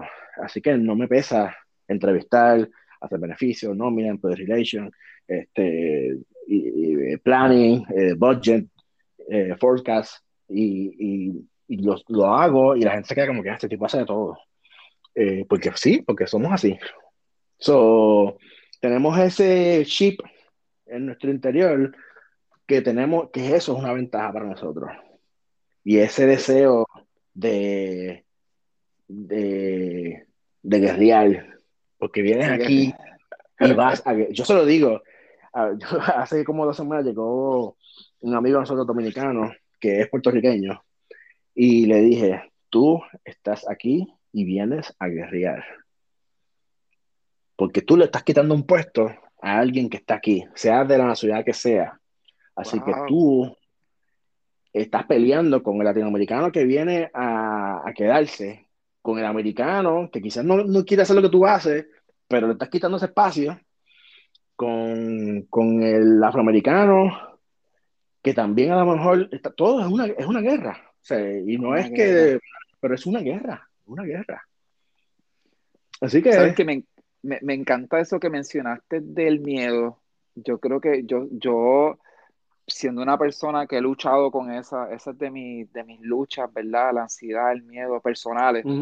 Eh, me encanta como tú lo expresaste porque es real, ¿sabes? Tú vives con eso todo el tiempo y es un ancla. Y me encanta como la manera en que tú lo expones y sobre todo esa parte de que la gente no se da cuenta de que tienen una ventaja cultural eh, que está en su DNA de ser extremadamente trabajadores y eso te va a llevar al éxito en cualquier parte del mundo. Me fascina eso que tú mencionas, este, y que uno viene a guerrear y, y, y, tú tienes todas las armas para ganar y ser provechoso y ser de bien. Eh, es cuestión de uno como que no tener esa, no creerte lo que, lo que te has creído de que, ah, no, pues soy menos, o que, o que, ay, no me va a ir bien, o va a terminar todo chaval, o que a Pepito le pasó esto y terminó bien, tú sabes eh, o eres un traidor. O eres un traidor, vende patria, que sea, Me encanta. tú vienes a trabajar. Aquí nadie me ha dado nada gratis. Aquí yo vine a, a trabajar. Y, y, cuando los primeros, yo sé si quieres terminar, porque si no yo sigo. Sí, sí, sí, este, pero, vamos, pero, finalizando. pero una, una, yo, yo estuve los primeros tres años con una nostalgia increíble. Yo lloraba por cualquier cosa la nostalgia que yo tenía era horrible, este, pero una de las cosas que me dio mucho coraje por Puerto Rico era el estilo de trabajo, porque yo decía, yo sé que la condición económica de Puerto Rico estaba mala y yo lo puedo entender, lo que yo no puedo entender es por qué en Puerto Rico nos exigen tanto como si nos fueran a pagar los salarios que yo tengo acá ahora. Y dije, ¿por qué? O sea, no me exijas tanto no me puedes pagar mucho, yo lo puedo entender, y yo no quiero que tú me pagues algo que no me puedas pagar, pero dale, bájale 20, un poquito de layback, porque entonces yo trabajo feliz y tú obtienes como quieras el resultado. En Puerto Rico se hacen cosas innecesarias por creerte hacer el patrono más HP del universo cuando no es necesario implementar cosas de, de corporaciones extra trillonarias en una, por ejemplo, una entidad sin fines de lucro, no es necesario. Entonces tú me vas a hacer pasar trabajo a mí por implementar algo que realmente no es necesario y que la compañía se puede mover sin eso y tú no me puedes pagar al nivel de que se supone que, de que esta compañía multinacional me, me, pagaría si yo implemento eso en otra compañía, ¿entiendes? Si la gente se deja llevar mucho por el, el libro, lo enlatado, Sí. Es como que, mira, eso no aplica aquí, eso no aplica, vamos, eh, eh, eh, es una teoría que tú puedes ver, pero una, una corporación de, de, de 8.000 empleados global, tú no puedes venir a, poner algo bien local aquí, a decir, ah, pues vamos a hacer tal cosa, porque esa, esa es la mejor práctica.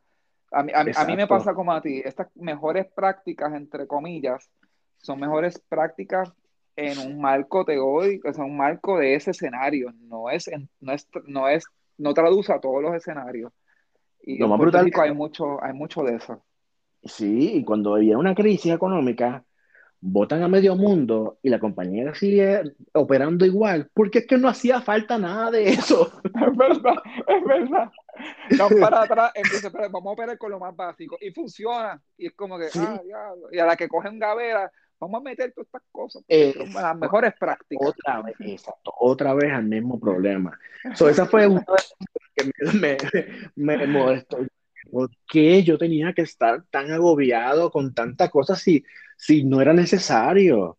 Este, y se me olvidó porque estaba diciendo eso, pero, pero esa fue una de las cosas que a mí como que me chocó mucho, como que por qué exigen tanto en Puerto Rico, si no pueden pagar, este, hay que bajarle bastante. Eh, pero nada, tú tienes ese chip, vas a progresar y vienes acá sin eso a guerrear y sin ningún prejuicio, ¿verdad? Porque si, te vienes acá y te quedas pensando como que, ah, cha, yo me fui para acá y la gente va a pensar de mí, de que yo soy este, un mamón de Estados Unidos, lo que sea. Y sí, te, te, te evitas el que progrese realmente. Te que, mucho. Así que ya no es historia de la diáspora, somos, es historia de un puertorriqueño en, otro, en otra zona, en otra zona de tiempo, un puertorriqueño en otra tierra. No es, no es, diáspora, es otro, un puertorriqueño en otro lugar. Y fíjate, fíjate una cosa, que cuando yo hablé con, con mi jefe que era español, que es español, él me dijo, ah, es que tú puedes tener el pasaporte español. Fantástico, sácalo, porque así puedes trabajar en cualquier parte de la, Unión Europea. Y eso a mí me voló la cabeza, porque fácil que ellos pueden decir, te puedes mudar a cualquier parte de la Unión Europea sin decirte traidor, sino que estás aprovechando el sistema para tu, para tu bien. Y nosotros en Puerto Rico se nos hace tan difícil decir, pues usar la ciudadanía para poder trabajar en cualquier estado para mi bien, punto. Wow, es cierto, es cierto. Sí, la gente, la gente no lo... Mira qué cosa, aborrecemos a veces nuestra propia raíz puertorriqueña porque lo vemos como, ay, mira, puertorriqueño. ¿Tú te acuerdas antes cuando era, ah, esas chancletas marca Puerto Rico? O, tenían el bejuco, el bejuco era un cafre porque se ponía a t-shirt de Puerto Rico. Yo tenía esa t-shirt. Y es linda, y, eh, ah, el macho camacho, mira que es ridículo allí, porque la gente se molestaba con los New, New Yorkers porque estando en, en, en, Nueva York querían tener todas las cosas de Puerto Rico porque añoraban su tierra. Claro. Este no, es puertorriqueño, tú no eres puertorriqueño, claro que sí lo es. No, tú no eres. ¿Tú sabes por qué? ¿Tú sabes qué es lo que pasa? Yo, yo no sé si esto nos vamos a ver bien deep, pero cuando tú, yo me vine para acá y cuando viré, yo trato de ir todos los años, pero por la estúpida pandemia, cuando voy todos los años, ahí incluso yo quiero que mis hijas tengan contacto directamente con Puerto Rico todo el tiempo, ves más cosas, como que ves unas montañas que a lo mejor tú las veías todos los días y no las veías con los mismos ojos, este, y puedes apreciar más la belleza de Puerto Rico porque te, te abre los ojos porque como, es como si fuera nuevo de nuevo y antes, todos los días, y para ti era normal, pero ahora cuando yo veo, digo, wow, pero qué bello es esto. Y es una vista que yo veía todos los días en mi casa. Eh, y cuando vuelves, es como que qué hermoso es mi país. Y es algo que simplemente pasa, tú sabes. Y cuando te reúnes con otros, otros puertorriqueños y comes tu comida, eh, es una cosa que es que la gente no va a saber qué es hasta que se mude. Wow, wow. Oye, no, eso, yo creo que eso es tremendo, tremendo cierre, tremendo. De verdad que me encantó la belleza de apreciar algo, a veces viene de tenerlo lejos y uno lo aprecia de verdad, tristemente, tristemente. Pues contra este, con eso nos despedimos. Te quiero, oye, te quiero un mundo, te envío un abrazo. Estoy loco que vengas de vuelta para acá diciembre, bueno. En diciembre para vacilar y compartir y eh, oye, y, después me cuentas por qué estabas haciendo los pastelillos y, la, y, los ah, Sí, te puedo contar, sí. Es que unos vecinos que se mudaron y traerá para allá. Y te doy a los regalitos. Pues cuando vengas para acá, nos haces a nosotros acá también, porque eso no Ah, sí, claro, claro. claro. Eso no es justo. Pues, gracias por hablarme de ti. Gracias, te quiero, te adoro. Y la gente, escuchen, háblame de ti, que siempre venimos con episodios nuevos todos los martes. Y eh, tú quieres que te sigan, Lester, te busquen en tus redes, en tu, en tu Instagram o algo. Sí, yo no, ahora mismo no, estoy subiendo nada y eso tiene una razón de porque ya yo no uso las redes sociales, pero después de eso podemos hablarlo.